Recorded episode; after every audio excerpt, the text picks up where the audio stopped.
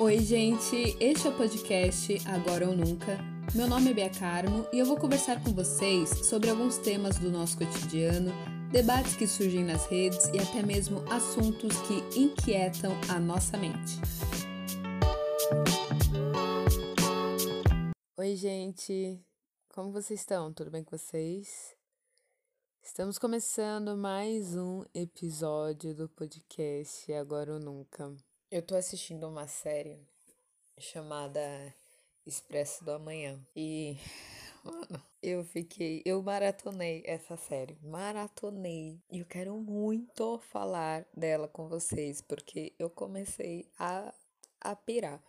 O que que fala o Expresso do Amanhã? Fala sobre um mundo, planeta Terra no caso, que deixou de existir por conta de toda a catástrofe que o ser humano faz no mundo. Então, basicamente, é um futuro em que nós vamos pagar por todas as besteiras que nós fazemos. E aí chega um ponto que a, a camada de ozônio ela é destruída, assim, e aí a temperatura da Terra cai cai absurdos para coisas de menos 119 graus Celsius. Isso é congelante. Tinha uma cientista, um cientista, Mr.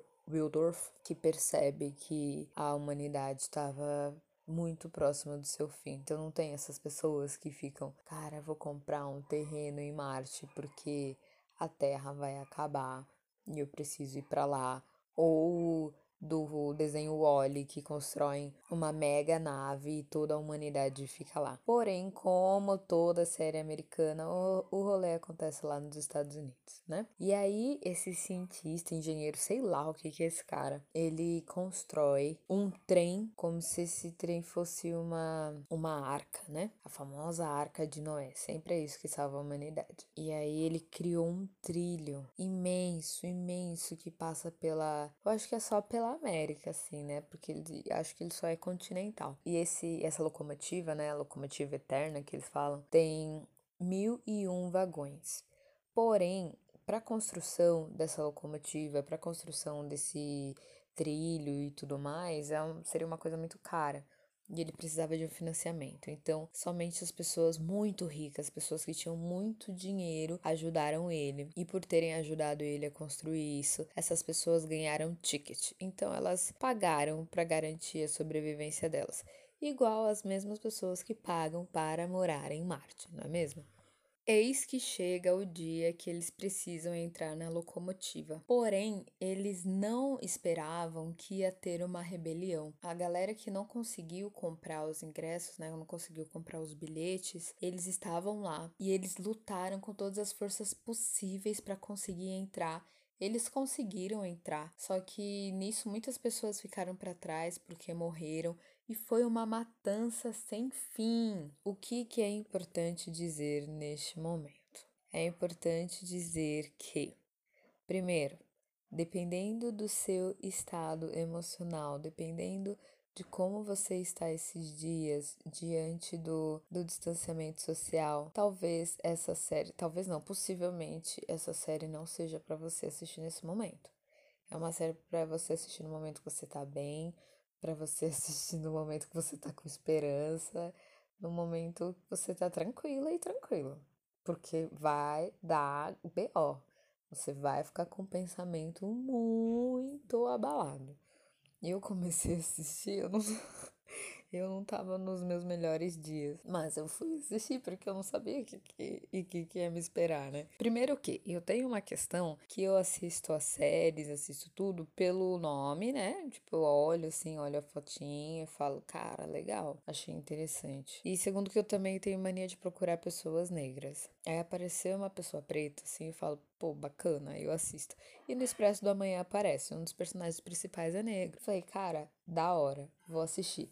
Mas o que que eu não vi? Não vi que a classificação indicativa é de 18 anos. E tem muita matança, gente. Eles não mostram tudo, assim como foi em Bacurau, por exemplo. Quem assistiu Bacurau sabe que tem muita matança. Eu não gosto de filme assim, não gosto de série assim que me dá revertério. Tanto que eu nem assisto filme de terror dependendo do filme de suspense, mano, eu paro no meio e não continuo. E essa série tem um pouquinho disso. Eu já vou avisando, porque ninguém me avisou quando eu fui assistir Bacurau. Todo mundo ficou, nossa, é incrível, assista, tatatã. E eu quase tava gorfando lá na sala do cinema. Então eu já tô avisando para você, para você que for como eu, tem alguns momentos que você fica tipo, mano, como que isso está acontecendo, mas é muito mais leve que em Bacurau, tá? E a outra coisa que eu quero dizer, se você não gosta muito de, de spoilers, talvez não seja o caso de você continuar ouvindo esse episódio. Eu vou tentar ao máximo falar sem dar spoilers para você também assistir.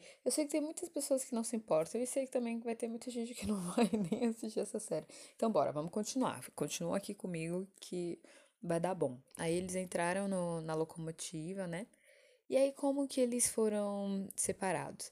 Eles foram separados, olha a ironia, em primeira, segunda e terceira classe. E os fundos. A primeira classe são aqueles que depositaram muito dinheiro e estão lá vivendo como se nada tivesse acontecido, como se a vida tivesse super de boas. A segunda classe são os mais ou menos, assim, eles ainda têm uma grana, eles ainda têm acesso a uma boa alimentação, a muita passabilidade dentro da locomotiva, mas eu ainda não entendi direito o que, que eles têm tão de diferente. Eu acho que é mais a questão da grana. E tem a terceira classe classe que é a galera pobre. Basicamente, a terceira classe é a galera que precisa trabalhar para servir o pessoal da primeira e da segunda classe, porque eles precisam de alguém para servir, para limpar, para fazer tudo por eles, né? E são essa galera aí. E dentro dessa galera estão também os policiais, a segurança, não é policial, no caso da, do Expresso da Manhã são seguranças, pessoal que promove alguns cuidados, a limpeza nos locais, enfim. e os fundos, que são os esquecidos, que são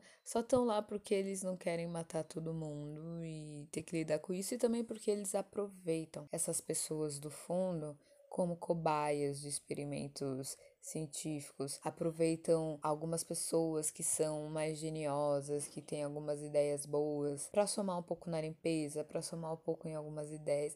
Enfim, eles utilizam nada de novo da humanidade, eles utilizam a inteligência, não pagam essa pessoa para nada e levam todo o crédito. Resumindo, é isso. E aí eles vão vivendo assim por sete anos. Eles estão vivendo nessa locomotiva há sete anos e começa a série. E um dia eles entram lá no fundo, a galera que cuida da organização, que garante que o Expresso da Manhã funcione direitinho, os operadores, né? Eles entram no, no fundo e chamam um cara, o Leighton. Leighton, a gente tá precisando que você venha pra cá. E o cara foi. Só que no momento que chamam ele, ele tava pra fazer uma rebelião. Eles estavam, tipo, muito tempo planejando essa rebelião. Bem no momento que eles iam fazer, chamam o cara. E ele era o cabeça por trás. Alguns homicídios estavam acontecendo dentre esses sete anos. Quando eles pegavam uma pessoa, eles colocavam as pessoas em gavetas. Elas ficavam meio que em coma, assim, induzido nessa gaveta por anos e anos e anos e anos. E descobriram que algumas pessoas que foram engavetadas, e uma delas é a Nick, ela era inocente na parada. Ela não matou ninguém, mas nem deram a oportunidade de um julgamento para ela, nem analisaram o caso, já falaram, cara, foi a Nick, foi um crime passional, ela vai ser presa. Eu preciso dizer que a Nick era da terceira classe? Não, né? Chamaram Leighton, falaram, cara, estão matando muita gente aqui, acabaram de matar um cara, o Chan. Eu sou muito péssima com nomes, então eu vou falar poucos nomes aqui mas mataram um cara e nós precisamos da sua ajuda. Quem é Leighton na parada? No mundo normal, no mundo do dia a dia, Leighton era um detetive policial. É, prova como as pessoas não pensam no que, que é realmente necessário para uma sobrevivência de uma humanidade, né? Eles pensaram somente no dinheiro, eles pensaram somente no luxo, eles pensaram nas melhores coisas, mas eles não pensaram que eles estavam tratando desde sempre com seres humanos.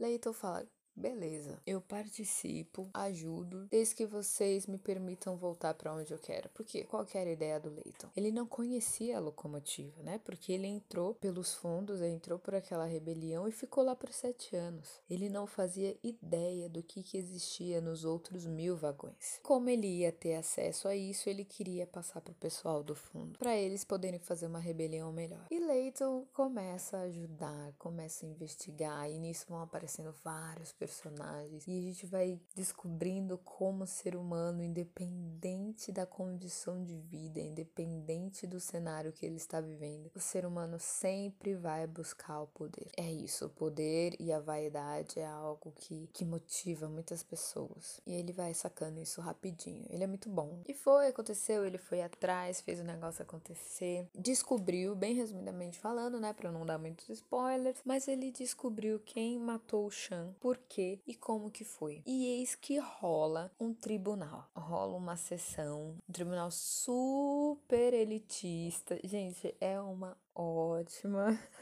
representação da realidade. É um tribunal super elitista, é um tribunal super branco, um tribunal composto pela galera da primeira classe. Umas pessoas muito influentes das outras classes começaram a falar: cara, por que, que isso não é muito bem representado? Tem que ter pelo menos uma pessoa de cada classe. E eis que eles mostram que tem um livro imenso com as regras da locomotiva. Existem regras, existem leis.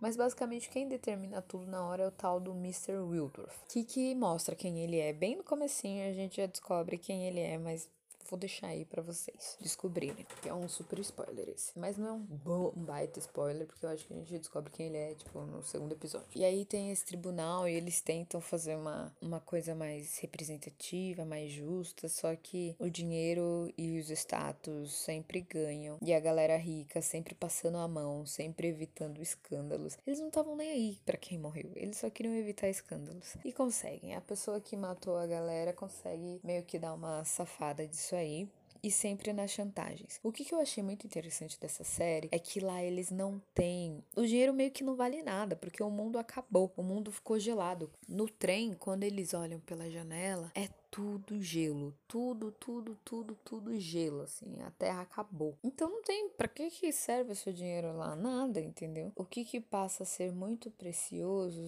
é o escambo, o famoso escambo, né, a moeda de troca. Então eles vão trocando drogas, eles vão trocando algumas tecnologias, algumas joias, e é isso. O que que a gente meio que vê de valor hoje, eles utilizam lá como moeda própria, sabe? Para conseguir traficar algumas algumas coisas para conseguirem algumas vantagens.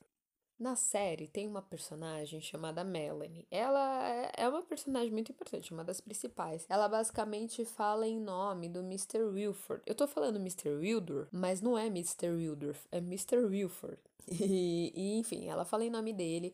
E tem um momento que ela tá dialogando lá com o cara que ela fica, que ela tem um rolinho lá quando ela fica carente. E ela fala uma coisa que eu me identifiquei muito, que eu quis entrar naquela cena e falar, cara, eu também sinto isso. Que ela falou que ela sente muita saudade do ar fresco, sente muita saudade do vento, muita saudade da chuva. Ela até pergunta pro cara, ai, você lembra de como que é essa sensação? E eu sinto muita saudade disso, eu sinto muita saudade de sentir a textura da grama no meu pé, muita saudade de sentir areia, de sentir o mar, uma água geladíssima de uma cachoeira. Vai ser uma das primeiras coisas que eu vou fazer quando for possível viajar, sabe? Vou pegar minha mala e vou me jogar, assim. Eu já falei para algumas pessoas, quando for possível eu vou sumir por uma semana, duas semanas, porque eu vou viajar, vou ficar dentro da natureza e sentindo tudo isso se for parar pra pensar, tem pouco tempo, né? Vão fazer cinco meses que a gente tá dentro de casa. E se a gente analisar a vida, pelo menos eu analisando a minha vida, eu não. Eu moro em São Paulo, na capital, então eu não fico tanto tempo assim na natureza. Mas como a gente não pode e nós estamos muito imersivos assim na nossa realidade, né? Em cada dia, cada dia é muito intenso. A gente vive uns três dias em um. E aí dá a impressão que um mês tem um tempo de três, é, dois meses tem tempo de seis, sabe? Tem, o tempo tem tem sido muito massivo, assim, então dá essas saudades, assim, muito fortes. Mas voltando para a série, tem essa questão do Mr. Wilford, né? Como que a galera trata esse cara. Eu faço até uma analogia, assim, como que nós sempre buscamos um salvador, né? Uma pessoa que nos salve, uma pessoa que nos tire de tudo de ruim dentro da sociedade, né? Então nós buscamos isso muito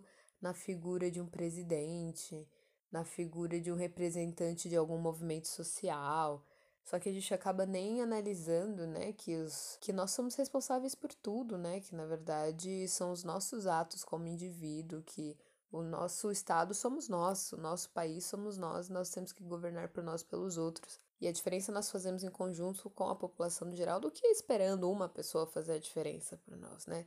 O filme do Coringa me remeteu muito a isso. Mas enfim, quando eles falam muito desse Mr. Wilford, eles falam desse cara como se ele fosse um deus, como se ele fosse a esperança de tudo que pode acontecer de bom. A galera da terceira classe, a galera do fundo, nem toca no nome desse cara. É mais o pessoal da primeira e da segunda que não quer perder os privilégios. Então eles contam com isso, que o Mr. Wilford vai garantir com que eles fiquem bem lá e nada de ruim aconteça com eles. Tem até um, um momento que eles chamam o cara de mito. Falam, não, Mr. Wilford é um mito. E essa relação, né, com a fé cega, essa fé não contestada, eles não param para pensar por que, que esse Mr. Wilford toma algumas atitudes, sabe? Eles têm um, um livro, como se fosse um código cheio de leis, cheio de regras que devem ser cumpridas, mas ele não cumpre. Ele toma as decisões, ele faz a justiça conforme a cabeça dele. E a galera acha que tá tudo bem. Ele toma decisões não conforme o direito que as pessoas têm, toma decisões conforme os privilégios, tanto que eles falam sobre isso. Tem um controle de natalidade, e aí esse controle de natalidade é feito conforme características individuais. O acesso à saúde, não é todo mundo que tem acesso à saúde, só a primeira e a segunda classe tem esse acesso, principalmente para doenças super simples que Basta, sei lá, um, um, chá de boldo que a pessoa já ia se curar, só a galera que tem grana pode se curar. Sendo que essa grana nem tem mais valor lá dentro do trem, sabe? E é isso, gente. Eu tentei ao máximo explicar sem nenhum spoiler. No fim, acabou que eu fiquei mais focada nos primeiros episódios do que na série inteira. E cada episódio, ele é de um jeito, assim. Ele sempre tem uma novidade, sempre tem uma reviravolta. A trama, ela muda muito. A série começou com uma velocidade, com um esquema, e aí depois mudou. E aí eu ficava, cada episódio que acabava, eu ficava, não é possível, não é possível. Não tem como acontecer mais alguma coisa e realmente acontecia outra coisa logo em seguida, e isso eu achei o máximo, eu adorei. Assistam se puderem, tá disponível na Netflix. Tem um filme com o mesmo nome, eu não assisti o filme, só assisti a série mesmo. Tem uma história em quadrinho também. Mas fica aí essa recomendação, já que nós estamos em casa, né? Então tem um tempinho aí extra quando você tiver meio à toa, fala, ai, eu vou assistir agora. Assiste Expresso do Amanhã. e me falem o que vocês acharam. Entra lá no Instagram, arroba podcast agora ou nunca. Falem para mim se vocês assistiram, falem para mim se vocês vão assistir, falem para mim se gostaram ou não. E nos vemos na semana que vem, nos vemos no próximo episódio. Se cuidem, que vamos cuidar daqui também. Um beijo e tchau.